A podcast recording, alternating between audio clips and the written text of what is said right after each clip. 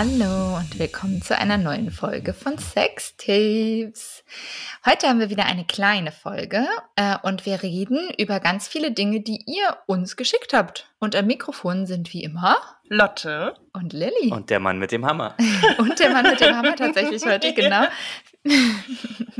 ja, Sagt mein Nachbar, Produzent aus dem Off. mein Nachbar hat jetzt, glaube ich, einen kleinen Corona-Koller bekommen und hat vor drei Tagen beschlossen, dass er eine Hochebene bauen möchte und hat am Dienstag, also das war vor drei Tagen, wir haben jetzt Donnerstag, mh, hat er ganz, ganz viel Holz in den Hinterhof gestellt und dann ging es los. Und es hat echt stundenlang hat er gehämmert und gebohrt und gesägt und ich bin irgendwann nach draußen geflüchtet, weil ich es nicht mehr ausgehalten habe.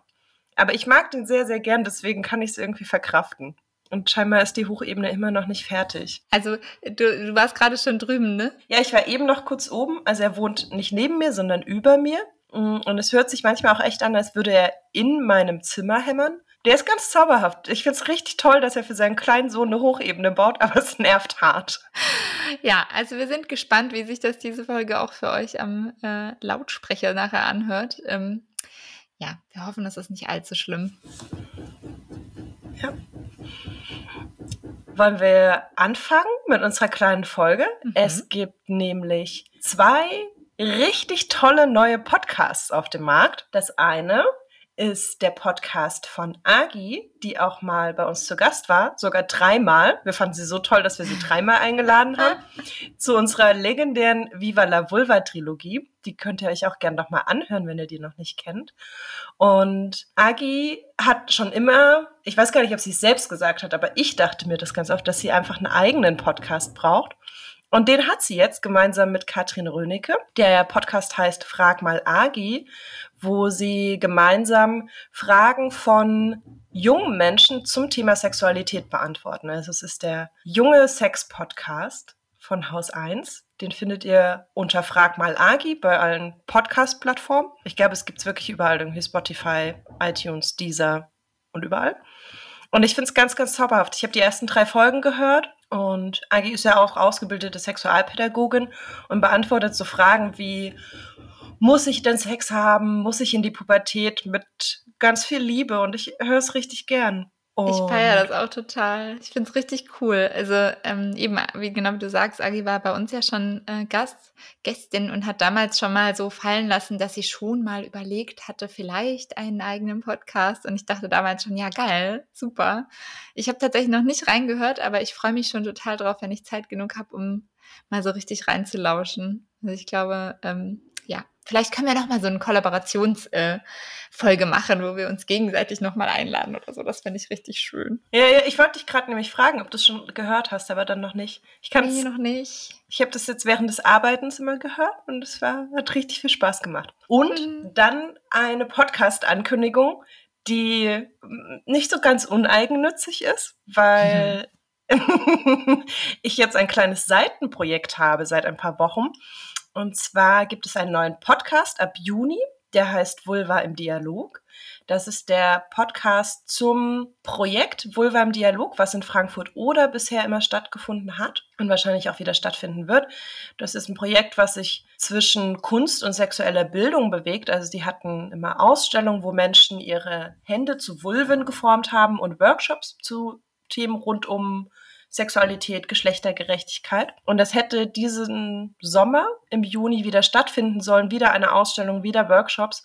Und dann kam Corona und Franzi, die die künstlerische Leitung da macht, hat mich gefragt, ob ich nicht vielleicht mit ihnen gemeinsam die Workshops zu einem Podcast-Format umwandeln möchte. Und das haben wir jetzt gemacht. Und ab Juni kommen die ganzen Folgen raus. Und das ist richtig toll. Das macht mir richtig viel Spaß, weil es ein sehr interaktiver Podcast ist.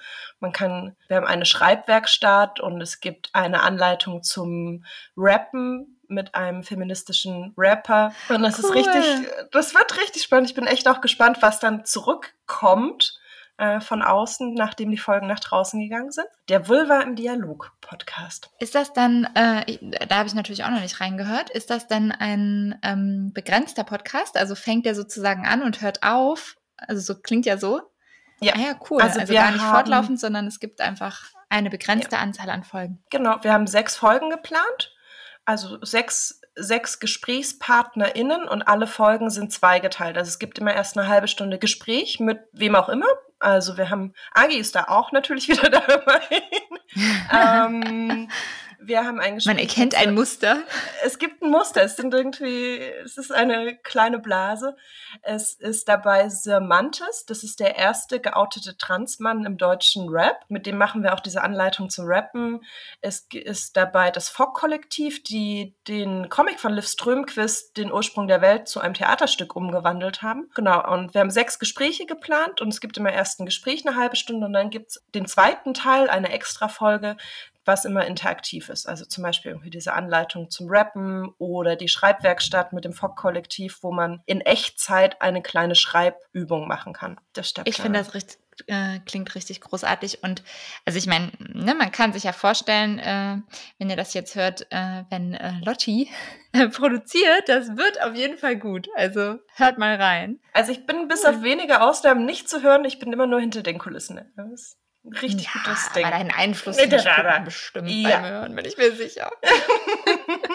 das wollte ich ganz am Anfang teilen, weil ich dachte, wahrscheinlich hören Menschen, also Menschen, die unseren Podcast hören, könnten daran auch interessiert sein. Dann, dann was, was gab es denn für Themen? Also es gab eine Rückmeldung zum Thema Schwangerschaftsabbruch, wenn ich das richtig äh, in Erinnerung habe. Wollen wir da mal reinlauschen? Oh ja, richtig gern. Hallo, Fiona, mein Name. Ich wollte mich im Hinblick auf eure Folge Nummer 29 zum Thema Schwangerschaftsabbruch ähm, melden. Ich habe selbst dieses Jahr die Erfahrung gemacht und ähm, höre gerade voller Interesse vier Monate später euren Podcast, weil ich heute mit meiner Psychologin, also mit meiner Psychotherapeutin nochmal das Thema in einer Doppelstunde aufgegriffen habe, weil es mich doch sehr beschäftigt. Ich finde, das ist auch ein Aspekt, der auf jeden Fall beleuchtet gehört. Was kann ähm, ein Schwangerschaftsabbruch? Ich finde diesen Begriff übrigens ziemlich schrecklich. Ähm, das klingt nämlich, Abbruch klingt sehr negativ und eigentlich ist es nicht immer nur eine Entscheidung gegen ein Kind, sondern es ist auch eine Entscheidung für etwas anderes und vielleicht dafür den Weg nicht jetzt direkt einzuschlagen. Naja, auf jeden Fall, ich verliere den roten Faden, weil ich sehr viele Gedanken dazu im Kopf habe, weil es mich natürlich selbst auch betrifft und weil ich es auch wichtig finde, die Stimme von Frauen zu hören, die das Ganze ähm, erlebt haben. Es gibt viele Aktivistinnen, die sich dafür einsetzen, die allerdings die Erfahrung nicht selber gemacht haben. Und ich glaube, diejenigen Frauen, Hallo Teil 2, ich bin nicht ähm, zum Punkt gekommen, es tut mir leid. Kurze Anmerkung, ich könnte hier ganz lange ausufern reden über eure Nummer 29 zum Thema Schwangerschaftsabbruch. Ein wichtiger Fakt ist, Frauen, die einen Schwangerschaftsabbruch durchführen, müssen zu einer Nachuntersuchung, anders als es bei euch im Podcast gerade kommuniziert wurde. Das ist essentiell, das gehört eigentlich zum Prozedere dazu. Man hat ähm, erst einen Termin beim Frauenarzt, der die Schwangerschaft bestätigt, geht dann zum Beratungsgespräch bei Pro Familia, muss dann drei Tage warten. Erst dann ist es eben sozusagen in Grauzone legal, einen Schwangerschaftsabbruch durchführen zu lassen. Und dann muss man innerhalb der ersten 14 Tage, also eigentlich nach frühestens 10 bis äh, spätestens 14 Tagen zur Nachuntersuchung bei seinem Gynäkologen in einer anderen Klinik. Außerdem kann ich nur die Rückmeldung geben, ich komme aus einer Landeshauptstadt, ich wohne in und hier in gibt es angeblich die Unimedizin, die Abbrüche ähm, durchführt, was sie aber nicht tun. Das ist eine Fehlinformation. Ähm, die Frauen werden diffamiert, wenn sie das da hat der Anrufbeantworter wieder den Rest abgeschnitten. Hm, ja, unser gemeiner Anrufbeantworter macht immer Knaps, Knaps und futtert alles einfach auf. Aber ich glaube, ähm, ich glaube, es kommt keine weiter, kein weiterer Teil mehr, ne? Nee, sie hatte nicht nochmal angerufen. Also vielleicht kann man das nochmal sagen. Uns stört es auch nicht, wenn ihr noch ein drittes Mal anruft. Und ihr müsst auch gar nicht, also ne, äh, du hattest es ja gerade gemacht, Fiona, dass ihr nochmal sozusagen wie so von vorne anfangt. Wir können das dann auch zuordnen, wir wissen dann schon, wer ihr seid. Das ist in Ordnung. Also ihr müsst dann nicht nochmal so ganz von vorne anfangen sozusagen. Ihr könnt einfach weiterquasseln. Voll in Ordnung. Ich fand die Nachricht total wertvoll und fand es schön, dass sie das mit uns geteilt hat.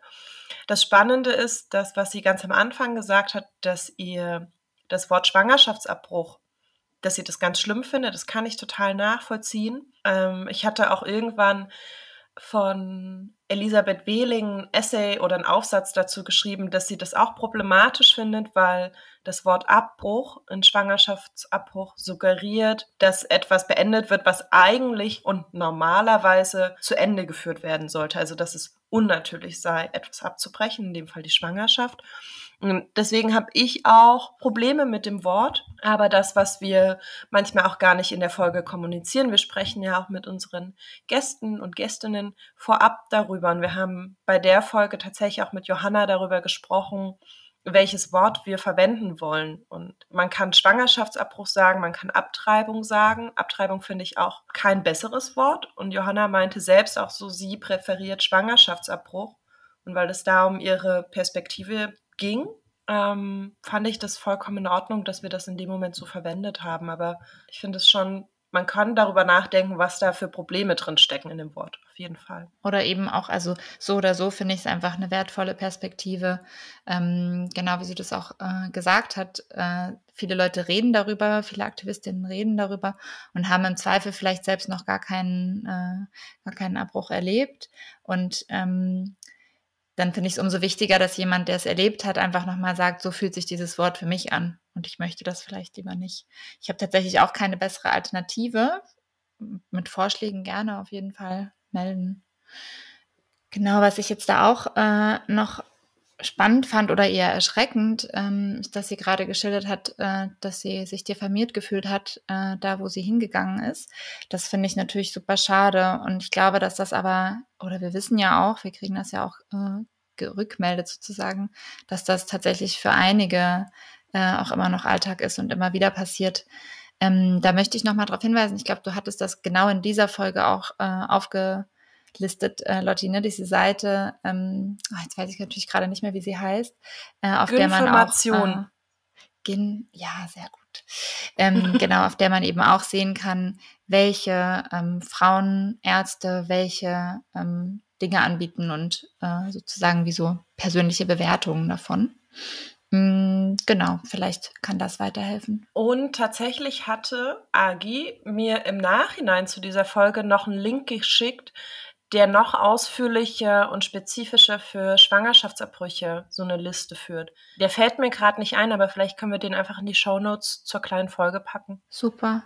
Sehr gut. Gut.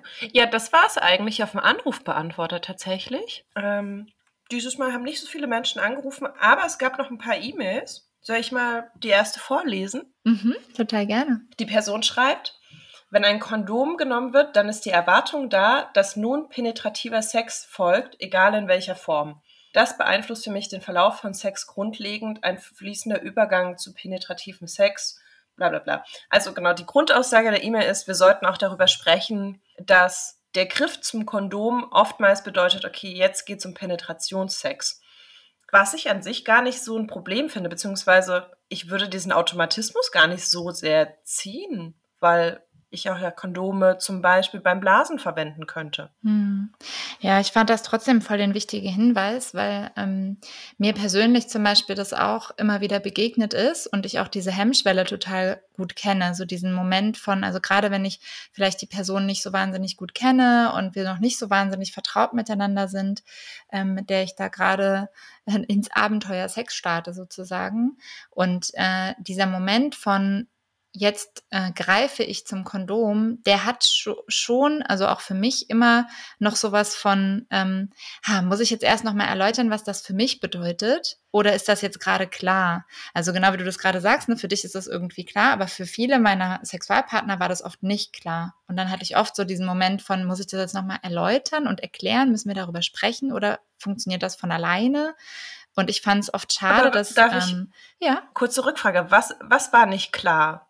Weil für mich ist der Griff zum Kondom auch nicht so klar. Ich glaube, wir müssen nochmal aufdröseln, was du meinst mit das war klar oder nicht klar. Was ist denn das? Mhm, genau, also ähm, es gab ähm, für mich oft diesen Moment, und den gibt es auch bis heute noch, ne?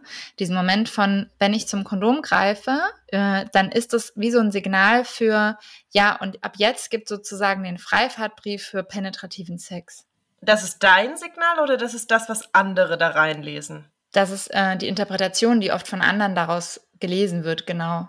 Und für mich ist das eben aber auch nicht so. Also für mich ist es auch so, in dem Moment, in dem ich zum Kondom greife, dann heißt es für mich eigentlich erstmal nur, ich habe gerade ein Schutzbedürfnis. Also ich möchte jetzt gerade erstmal sicherstellen, dass hier ein Minimalschutz sozusagen gewährleistet ist, weil ich vielleicht noch bestimmte Dinge vorhabe oder auch einfach, weil, weil ich mich gerade so besser fühle. Und ähm, das wird aber oft gelesen von dem Gegenüber als, ja, das heißt, jetzt geht's direkt los und jetzt stecke ich den Penis rein, so. Und ähm, das finde ich tatsächlich schon auch einen wichtigen Punkt. Also ich glaube, ähm, wir haben im Vorge Vorhinein ja schon kurz darüber gesprochen, macht total Sinn, da einfach drüber zu sprechen. Also das wirklich einfach anzusprechen, weil das, wenn es für dich nicht richtig klar ist und du selber das Gefühl hast, ich möchte vermeiden, dass da vielleicht etwas interpretiert wird, was nicht meine Interpretation ist, macht es natürlich voll Sinn, das einfach anzusprechen. Und es hilft total, weil für mich ist zum Beispiel auch nicht unbedingt gleichbedeutend mit Kondom gleich Penetrationssex. Ne? Es ist eher so ein, aus irgendwelchen Grund, Gründen möchte ich jetzt ein Kondom auf den Penis ziehen, weil vielleicht irgendwie auch die Becken zu nah, mir zu nah sind und der Penis irgendwie schon steif genug ist.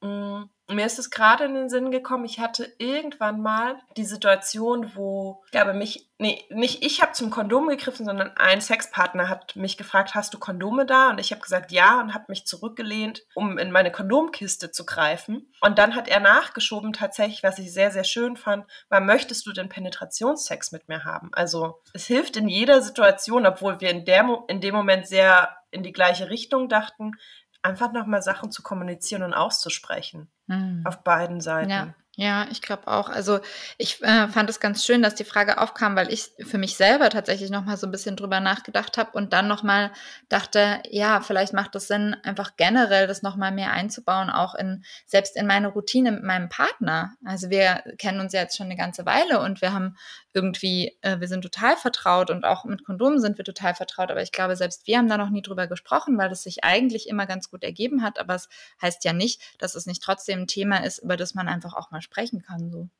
Und es gab noch was. Es gab noch einen Themenwunsch mhm. von Lukas. Lukas hat, äh, Lukas schreibt, dass wir einen ganz tollen Podcast haben. Vielleicht kann man das auch nochmal sagen. Und dass wir großartige Arbeit leisten. Eigenlob. Und ich zitiere ja nur das Lob. Und Lukas fragt, ob wir in Zukunft nicht mal eine Episode oder mehrere Episoden Episoden mit einer Transperson oder einer Interperson aufnehmen wollen?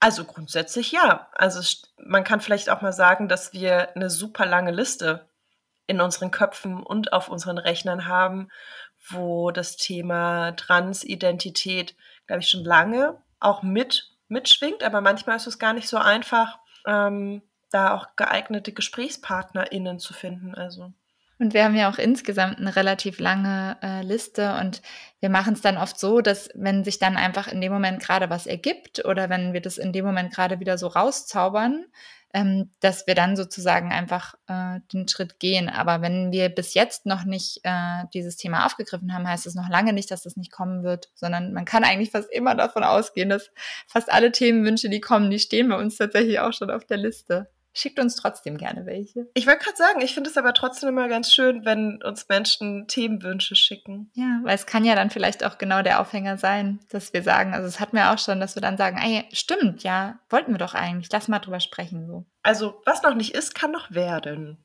Und dann hatten wir eine Mail von Theo. Stimmt, ähm, mit der Frage zum Thema Stöhnen. Genau. Er findet es erstaunlich, dass manche Frauen beim Sex ganz leise sind, während andere ziemlich laut werden können. Und dann fragt er uns, ob wir stöhnen und ob wir stöhnen gezielt einsetzen oder das so ein bisschen unter Kontrollverlust läuft. Mhm. Also ich finde das erstmal eine äh, ne, ne spannende Frage und äh, ich freue mich, also ich frage mich immer so ein bisschen, wenn so Fragen kommen wie, wie ist das denn bei den Frauen oder so die einen sind so, die anderen sind so, ja, ja, genau, so ist das. Also ich denke dann immer, ja klar. Also äh, es gibt einfach ganz viele verschiedene Menschen und die machen ganz viele verschiedene Dinge. Ähm, von dem her wundert mich gar nicht, äh, dass er da einfach schon so ganz krasse Unterschiede auch erlebt hat. Mm, äh, und wir hatten ja auch schon mal als Thema, ich weiß ehrlich gesagt nicht mehr in welcher Folge, dass es äh, durchaus auch gar nicht so selten ist, ähm, dass äh, gerade äh, weiblich sozialisierte Menschen im Bett einfach nicht unbedingt sich immer so gehen lassen oder vielleicht auch nicht unbedingt immer so laut sind.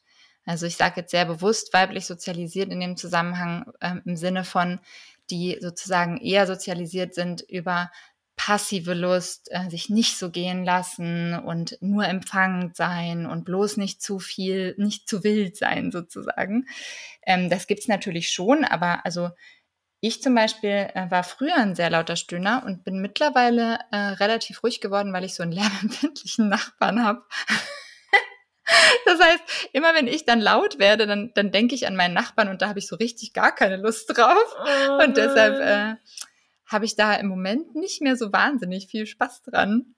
Aber so generell gibt's auch bei mir zum Beispiel alles von sehr leise, gar kein Ton bis richtig laut. Das kann irgendwie so alles geben. Wie ist es denn bei dir, Lotte? Auch super unterschiedlich. Also, ich glaube, ich hatte schon immer einen Hang dazu, dass ich relativ viel und glaube ich auch relativ laut gestöhnt habe. Meine Nachbarinnen werden sich wirklich freuen. aber oder freuen sich. Aber das ist auch total abhängig irgendwie von, wie geht's mir gerade, mit wem habe ich gerade Sex. Das ist gar nicht so sehr davon abhängig, wie gut finde ich den Sex. Also ich kann auch leise sein und es richtig, richtig dolle toll finden. So, das steht nicht so wirklich im Zusammenhang. Ich glaube, also als ich es gelesen habe, dachte ich so, ja, das ist irgendwie ganz spannend zu fragen, wie das bei uns so ist. Aber das gibt ja auch keine allgemeine Antwort. Also mhm. aus der Erfahrung heraus, dass ich mit unterschiedlichen, auch mit vielen unterschiedlichen Männern Sex hatte, das ist auf der anderen Seite nicht viel anders. Auch manche Männer sind sehr laut und manche Männer sind sehr leise. Also es ist in meiner Wahrnehmung auch nicht so wahnsinnig ein ähm, Phänomen, was an Geschlecht geknüpft ist, was ja die Frage so ein bisschen auch suggeriert. Ich glaube, wenn, dann hängt das tatsächlich mit der Sozialisation zusammen und dem Bild von Sexualität. Aber an sich lässt sich sagen, ja, Menschen sind unterschiedlich und Menschen machen die unterschiedlichsten Sachen beim Sex und zeigen ihre mhm. Lust auf sehr unterschiedliche Weise. Würde ich voll und ganz unterschreiben. Äh, unterst unterschreiben ist auch gut. Unterschreiben Unterstrei und unterstreichen. Ich konnte mich nicht entscheiden. genau, aber wenn vielleicht daraus eine Unsicherheit auch ist, also ist die Person vielleicht leise, weil es ihr nicht gefällt, auch da lässt sich, glaube ich, nur sagen, frag zur Not nach also ja. eine Frage entsteht ja meistens daraus, dass, dass vielleicht da auch eine Unsicherheit mitschwingt. Ja, und vielleicht auch noch zu dem Punkt, setzt ihr das Stöhnen gezielt ein? Also mm, ich setze durchaus ab und zu Stöhnen auch gezielt ein, aber nicht im Sinne von Orgasmus vortäuschen oder so, weil das, also da haben wir auch schon mehrfach drüber gesprochen, das finde ich irgendwie für mich persönlich quatschig. Mm, aber äh, ich kann schon, also es gibt schon Momente, wo ich einfach auch richtig Spaß dran habe, von meinem Gegenüber die Reaktion mitzubekommen, wenn ich das so anheize. Und dann macht auch mir das einfach mehr Lust, auch laut zu stöhnen zum Beispiel. Also es gibt schon auch, ja klar. Wir haben das, glaube ich, cool. wirklich in der Orgasmusfolge la lange besprochen. Stimmt, das ergibt Sinn, ja. Ja, da, ich habe mich gerade eben auch erst daran erinnert. Vielleicht kann Theo die nochmal anhören. Mhm. Und das war es eigentlich an Feedback dieses Mal. Cool. Und dann können wir nur dazu ist Die kleine Folge wirklich eine kleine Folge. Ja. Und dann bleibt eigentlich nur noch der Aufruf. Ruft uns weiterhin an und sprecht uns Nachrichten auf den Anrufbeantworter. Gerne auch drei Stück. Auch gerne drei Stück. Ich sag mal die Nummer an. Das ist die 030 für Berlin 549 08 472. 030 549 08472. Und wenn ihr uns lieber schreiben wollt, dann könnt ihr einfach auf sextapes-podcast.de gehen und da findet ihr unter dem Punkt Kontakt alle Kontaktmöglichkeiten, auch die Anrufbeantworternummer nochmal. Dann hören wir uns wieder in zwei Wochen. Ja, mit einer großen Folge. Genau. Bis dann. Bis dann. Tschüss. Tschüss.